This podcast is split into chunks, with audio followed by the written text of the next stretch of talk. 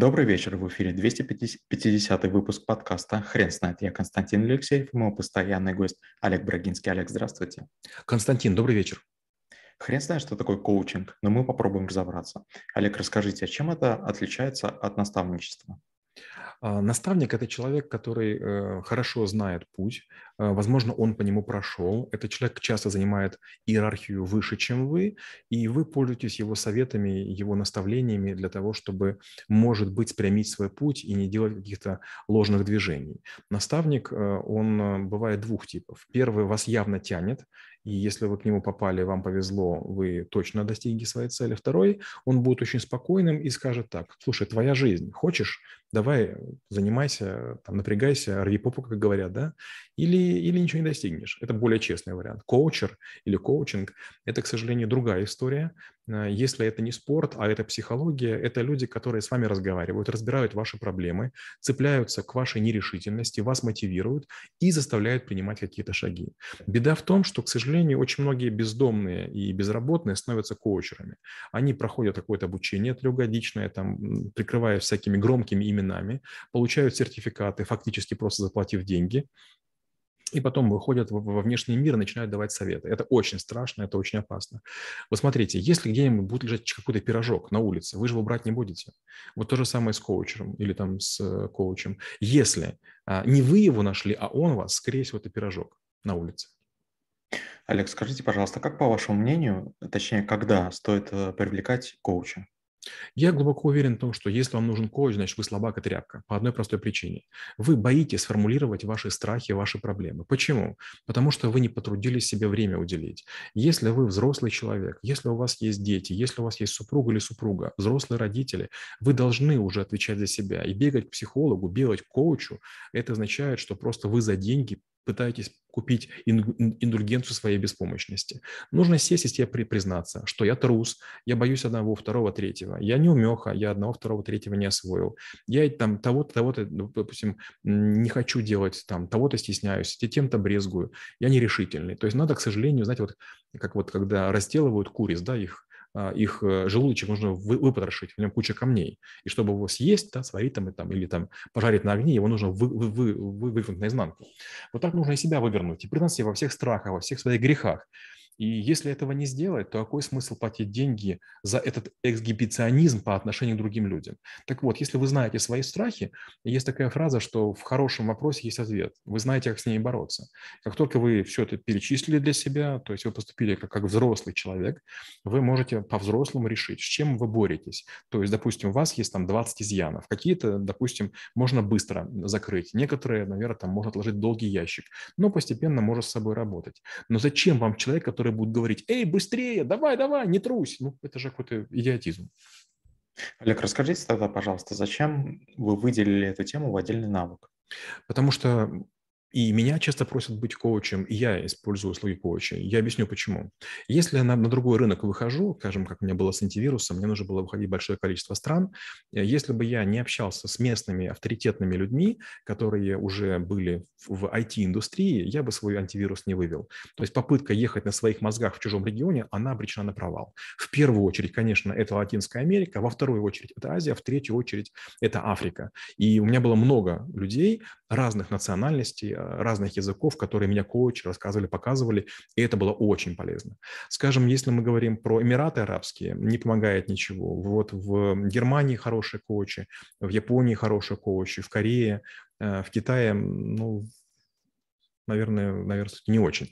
Вот. И в какой-то момент времени, когда ваши знания исчерпываются, варианта есть два. Или книга обчитаться, что долго и непродуктивно, или пообщаться с умными людьми, которые это делали неоднократно. Коуч, он нужен для достижения конкретных. Допустим, вы хотите стать SEO-компанией, вы хотите регион сменить. Допустим, я работал в Малайзии, Индонезии, мне нужны были коучи. Вы, допустим, понимаете, что там, вы не знаете, как работать с бангладешцами или с бразильцами. Тогда вы берете коуча и начинаете каким-то образом с ними взаимодействовать. Допустим, в Монголии тоже там культ такой, знаете, вот, извините, будет такой каламбур, культ культуризма. Там президент культурист, он как бы поклонник хэви-металла, их местного, этно-металла, и поэтому как бы надо и в металле разбираться, и одеваться соответствующим образом, и крутым нужно быть, да, и у меня был коуч, который меня прокатил на мотоцикле по Монголии. Получается, я проехал на мотоцикле, оплевался, я поглотал пыль, я язык учил, я там какие-то местные фишки учил. И потом, когда я приехал в столицу, одел костюм, мне было очень легко, это было прям круто. Но у меня была такая история тоже в Австралии, тоже я Австралию пересек на, на мотоцикле. Не очень помогло, оказалось, что знание Австралии, континента и этноса не сильно помогает, потому что было очень много американцев и англичан. То есть вроде бы сотрудников много аборигенов, а вот все-таки работают э, из старого англосаксонского мира люди.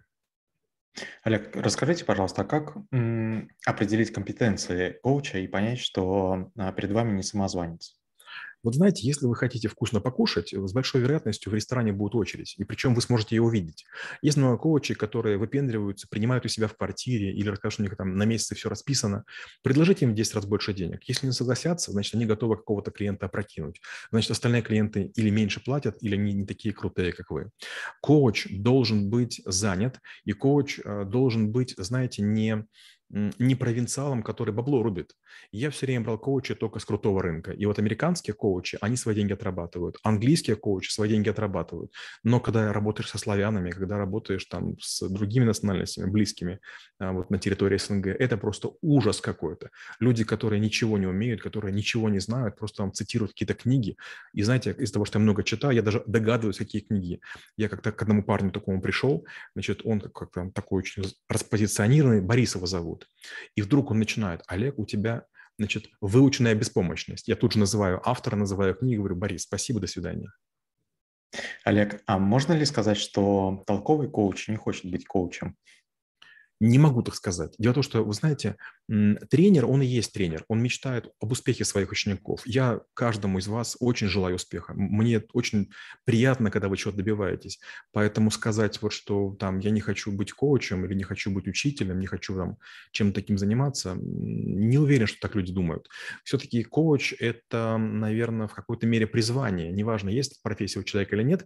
Я думаю, что каждый коуч, он в какой-то мере пытается в других реализовать то, что не получилось получилось в нем. Потому что редко такое бывает, чтобы олимпийский чемпион тренировал олимпийских чемпионов. Часто олимпийские э, тренеры, да, они не являются сами победителями, но, тем не менее, могут кого-то воспитывать. Как, скажем, там отец Хабиба, по-моему, он не был олимпийским чемпионом, а у него много выпускников великих. Поэтому нет, наверное, вот сказать, что коуч имеет такие достижения на том же уровне, о котором вы мечтаете, наверное, нет. Другое дело, что вы должны чувствовать в нем какую-то внутреннюю силу, вы должны чувствовать в нем заботу, вы должны чувствовать в нем самоотдачу, то есть вы должны думать, не это тренер таких, как я, а это мой тренер. Олег, расскажите, а как вы преподаете навык? Я таким преподаю с легким пренебрежением. Я, естественно, преподаю американскую модель, потому что меня учили и наставлять людей, и коучингом заниматься а, американцы. Я рассказываю американскую модель и сразу же говорю, что некоторые вещи, теории, я с ними не согласен, но они являются частью теории, потому я произнесу. Поэтому, если можно, на американскую пропаганду не видеть, некоторые вещи там недопустимы, как мне кажется, но, тем не менее, как бы у американцев обычно хорошие модели. Я рассказываю, как, как происходит процедура, я рассказываю, какие задачи задача у того, кого коучат. Я говорю о том, как должен себя вести тот, кто коучит. Я рассказываю о тактическом планировании, о планировании стратегическом. Я планирую об инструментах, рассказываю об инструментах. Я рассказываю о дневнике, о журналах. Я рассказываю об отчетности, о назначении встреч, о проведении встреч. Много-много разной теории.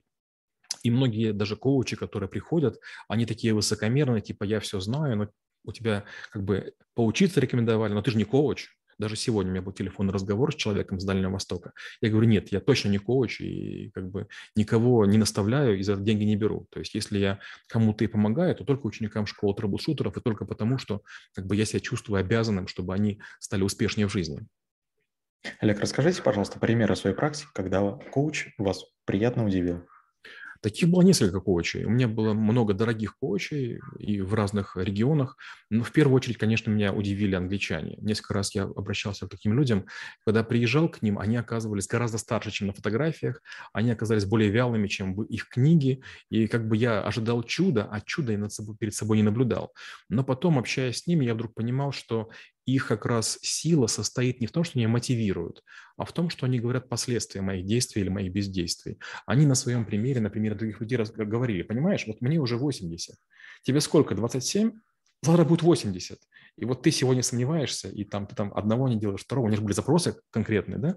Они говорили, вот представь, ты поколеблешься еще какое-то время, допустим, потеряешь полгода. К чему это приведет? У тебя будет такой же уровень сомнения, но гораздо выше резистентность, и ты ничего не достигнешь. Давай сегодня, давай завтра. И эти люди, как правило, показывали мне кого-то, кто достиг очень многого, и это было невероятно. То есть меня водили к сэрам, меня водили к людям, которые имеют а, звание рыцаря, в современной Англии. Меня водили за какие-то там, а, как по-русски, по-украински облаштунки, а, задворки, что ли, театров, да, и мне показывали выдающихся актеров, выдающихся певцов, и как бы я вдруг узнавал, что у этих людей мой коуч, он как бы как бы и их тоже коуч. Это, конечно, прям сильно грело душу. Американцы более мотивирующие. Американцы, конечно, требуют больше движения. Американцы требуют больше отчетности, больше формализма. Они прямо такие давящие. Под ними очень тяжело. Раньше не было связи, был только скайп, и они прям меня давили. Они просто уничтожали.